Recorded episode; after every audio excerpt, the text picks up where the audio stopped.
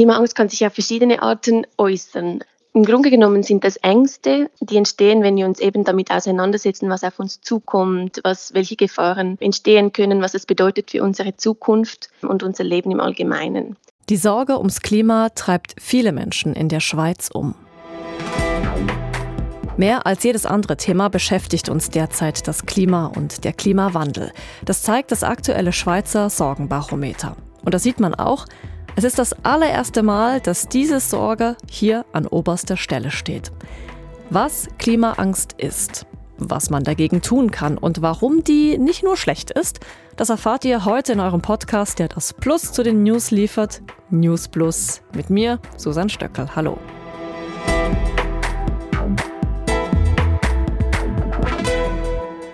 Mein Name ist Flavia Gosteli. Ich bin Psychologin und engagiere mich im Bereich der Umweltpsychologie. Wir haben einerseits ein, eine Regionalgruppe der Psychologists for Future in der Schweiz und andererseits bin ich im Umweltpsychologieverein IPU Schweiz tätig.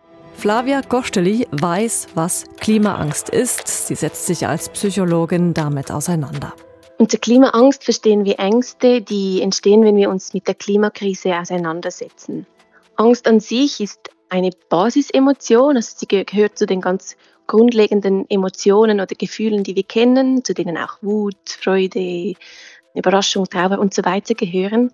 Und diese kann entstehen, wenn wir einer Gefahr ausgesetzt sind. Sie zeigt uns auf, dass etwas nicht stimmt, etwas nicht gut ist und wir handeln müssen. Häufig wird Angst als etwas Negatives angesehen, aber mir ist wichtig zu betonen, dass durch die Angst auch viel mehr Energie freigesetzt wird.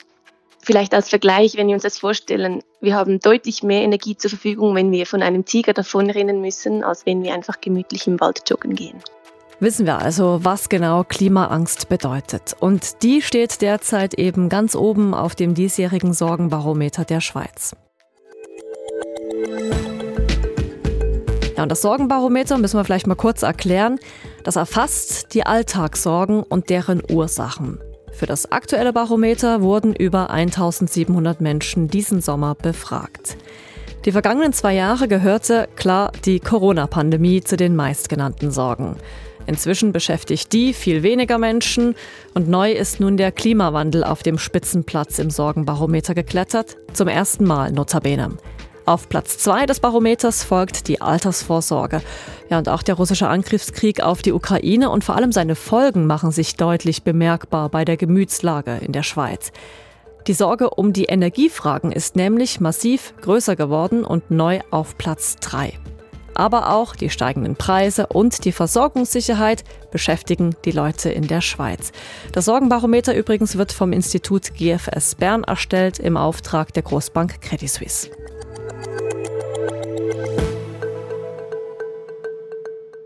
Zurück zur Sorge und zur Angst ums Klima. Wie zeigt die sich denn? Die Frage geht nochmal an Sie, Flavia Kosteli. Klimaangst kann sich auf verschiedene Arten äußern. Im Grunde genommen sind das Ängste, ähm, die entstehen, wenn wir uns eben damit auseinandersetzen, was auf uns zukommt, was, welche Gefahren ähm, entstehen können, was es bedeutet für unsere Zukunft ähm, und unser Leben im Allgemeinen. Sie, haben verschieden, sie können verschieden häufig auftreten. Es kann sein, dass wir punktuell Angst empfinden, nämlich dann, wenn wir eine bestimmte Information aufnehmen, einen Film sehen vielleicht, in einer Diskussion sind mit anderen Menschen. Aber es kann auch geschehen, dass sie ähm, sehr übergreifend wird, also dass wir per permanent einer gewissen Angst ausgesetzt sind. Und da ist dann der Moment, bei dem man hinschauen sollte und sich gegebenenfalls auch psychologische Begleitung ähm, aufsuchen sollte. Und wie muss ich mir das jetzt vorstellen, Menschen, die äh, Klimaangst haben? Eben, Sie haben vorhin erwähnt, das kann einerseits negativ sein, das kann aber auch positiv sein, das kann gewisse Energien freisetzen. Aber wenn ich mir das jetzt vorstelle, jemand, der unter Klimaangst ähm, leidet oder Klimaangst hat, wie äußert sich das bei dem? Bekommt der Panikattacken oder diejenige oder, oder Schweißausbrüche oder muss man sich das ganz anders vorstellen? Also das Empfinden der Angst ist ganz individuell. Das kann von sehr leichten, unangenehmen Gefühlen bis hin zu sehr starken ähm, emotionaler Erregung führen, das eben auch bis hin zu, bis hin zu einer Lähmung führen kann, die es uns verhindert, im, im Alltag ähm, normal zu funktionieren. Es ist individuell, wie sich diese Angst zeigt ähm, und auch individuell, wie häufig diese empfunden wird. Mittlerweile empfinden sie mehr Menschen als auch schon. Und ein Grund dafür sind auch solche Meldungen. In der Abschlusserklärung der Weltklimakonferenz werden die Staaten zudem aufgefordert, ihre Klimaschutzpläne nachzubessern. Ein früherer Beschluss, die Verbrennung von Kohle herunterzufahren, wurde bekräftigt, ohne allerdings einen Ausstieg von Öl und Gas zu erwähnen. Wenn wir sowas hören, dann macht das was mit uns, sagt die Psychologin Katharina von Bronswijk. Ich glaube, eine häufige Erwartung oder eine Klimaschutzausrede ist eben auch, dass wir immer mit dem Finger auf andere Leute zeigen und sagen, die müssen zuerst was tun. Und bei so einem Event ist das einfach ein guter Aufhänger dafür, dass wir unsere Hoffnung darauf richten, dass die Politik endlich ins Handeln kommt und die großen Weichen gestellt werden. Und diese Hoffnung wird dann natürlich enttäuscht. Und ähm, das, was dann eben auftauchen kann, sind eben Trauer oder Wut, ähm, vielleicht auch Angst vor den Szenarien, die man sich schon vorgestellt hat und von denen man die Hoffnung hatte, dass die eben nicht eintreten. Ähm, und das ist eben der Knackpunkt. Van Bronswijk engagiert sich genauso wie Gosteli bei den Psychologists for Future. Die haben sich übrigens im Anschluss an die Fridays for Future Bewegung gegründet und sie wollen unter anderem die psychologischen Erkenntnisse in Zusammenhang mit dem Klimawandel bekannter machen. Dazu gehört auch, in Sachen Klimaangst nicht zu traumatisieren. Erstmal sind Sorgen ja ein Ausdruck von einer, naja, sagen wir mal, normalen einem, einem normalen Level an Angst, wenn man sich mit potenziellen ähm, Katastrophen oder Gefahrenszenarien beschäftigt. Und die allermeisten Menschen können das sehr gut verarbeiten. Wir haben ja verschiedene Ressourcen, Resilienzfaktoren, die uns helfen, mit den Schwierigkeiten des Lebens umzugehen. Und wir sehen eben in Studien, dass diese chronischen Krisen einem schon aufs Gemüt schlagen. Also es geht den Leuten dann nicht gut, es tauchen weniger angenehme Gefühle auf, aber es ist eben nicht so, dass diese unangenehmen Gefühle überhand nehmen. Die meisten können das, wie gesagt, sehr gut verarbeiten. Das ist ja auch der evolutionäre Sinn von diesen Gefühlen, dass sie uns den Antrieb geben, etwas zu verändern an den Problemen und uns eben aber auch helfen, die Lage zu verarbeiten, in der wir gerade sind. Bei den allermeisten Leuten gelingt das sehr gut. Ähm, es gibt eben einige wenige, die mit diesen Gefühlen nicht so gut umgehen können und wo dann eben psychische ähm, Symptome entstehen können. Da ist aber eben häufig nicht das Problem das Gefühl an sich, sondern der Umgang damit. Ja, und was rät man diesen Menschen dann? Das wollte ich von der Schweizer Psychologin Flavia Kostelli wissen, die über ihre Erfahrungen hier redet. Ganz wichtig ist, eine Balance zu finden und sich ganz klar zu sein, worin stecke ich wie viel Energie und wo schaffe ich mir selbst auch Freiräume für Selbstfürsorge. Also dass man die Energie, die man investiert, dass man diese bewusst einsetzt und auch an Orten einsetzt, bei denen sie Wirkung entfalten können. Also dass man sich auch aussucht, in welchen Bereichen kann ich tatsächlich etwas bewirken und sich aber auch aktiv Momente des Erholens in den Alltag einbaut, um eben langfristig diesen Marathon rennen zu können. Wenn wir zu schnell zu viel Energie investieren, dann kann es eben passieren, dass die Energie dann ganz wegfällt. Ein weiteres Schutzfaktor gegen die Angst ist aktives Handeln. Studien zeigen, dass wenn wir uns aktiv engagieren, wenn wir uns zusammenschließen mit anderen Menschen und etwas bewirken, dann hilft uns das, die Ängste zu überwinden und ins Handeln zu kommen. Auch Gespräche über die Klimakrise und vor allem, was das in uns auslöst, sind sehr hilfreich, um damit diese Ängste nicht zu stark werden und nicht überhand nehmen, sondern dass wir diese gemeinsam bewältigen können und ins Handeln kommen können. Und Sie selbst behandeln ja Menschen mit verschiedenen psychologischen Leiden, die zu Ihnen kommen. Was würden Sie jetzt sagen? Klimaangst in letzter Zeit, inwiefern ist das, ist das mehr geworden oder ist das gleich geblieben? Was beobachten Sie da? Es gibt noch nicht wirklich so Studienergebnisse, ähm, die belegbar wären.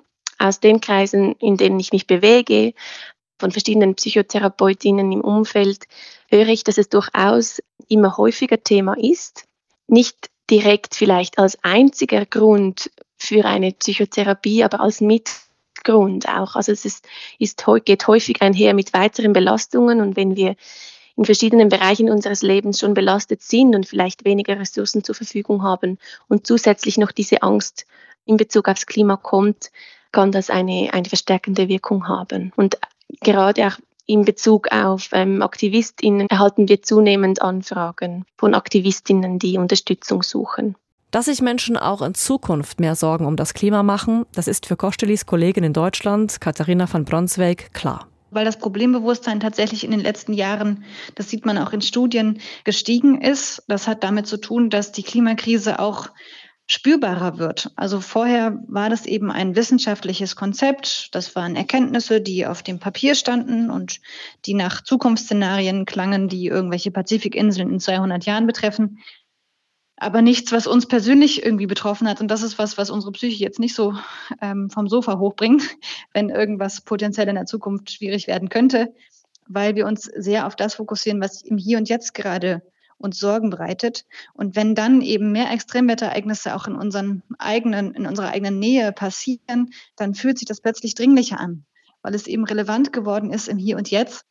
Und das heißt, ich würde davon ausgehen, je mehr Hitzesommer wir haben, je mehr Waldbrände, je mehr Überflutungen und andere Extremwetterereignisse, desto mehr werden sich die Menschen des Problems auch bewusst und desto mehr ähm, Alarmglocken äh, schrillen dann auch. Und genau das ist ja Klimaangst. Das ist diese Alarmglocke, die dann schrillt und sagt, hier geht was schief, du musst dringend was tun.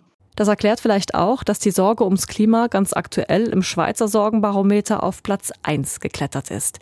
Und nochmal, um das zu betonen, da geht es nicht um eine pathologische Angstreaktion, die man vielleicht auch behandeln müsste, sondern um die reine Sorge, die sich Menschen machen und die meisten von uns können, wie schon gehört, damit umgehen.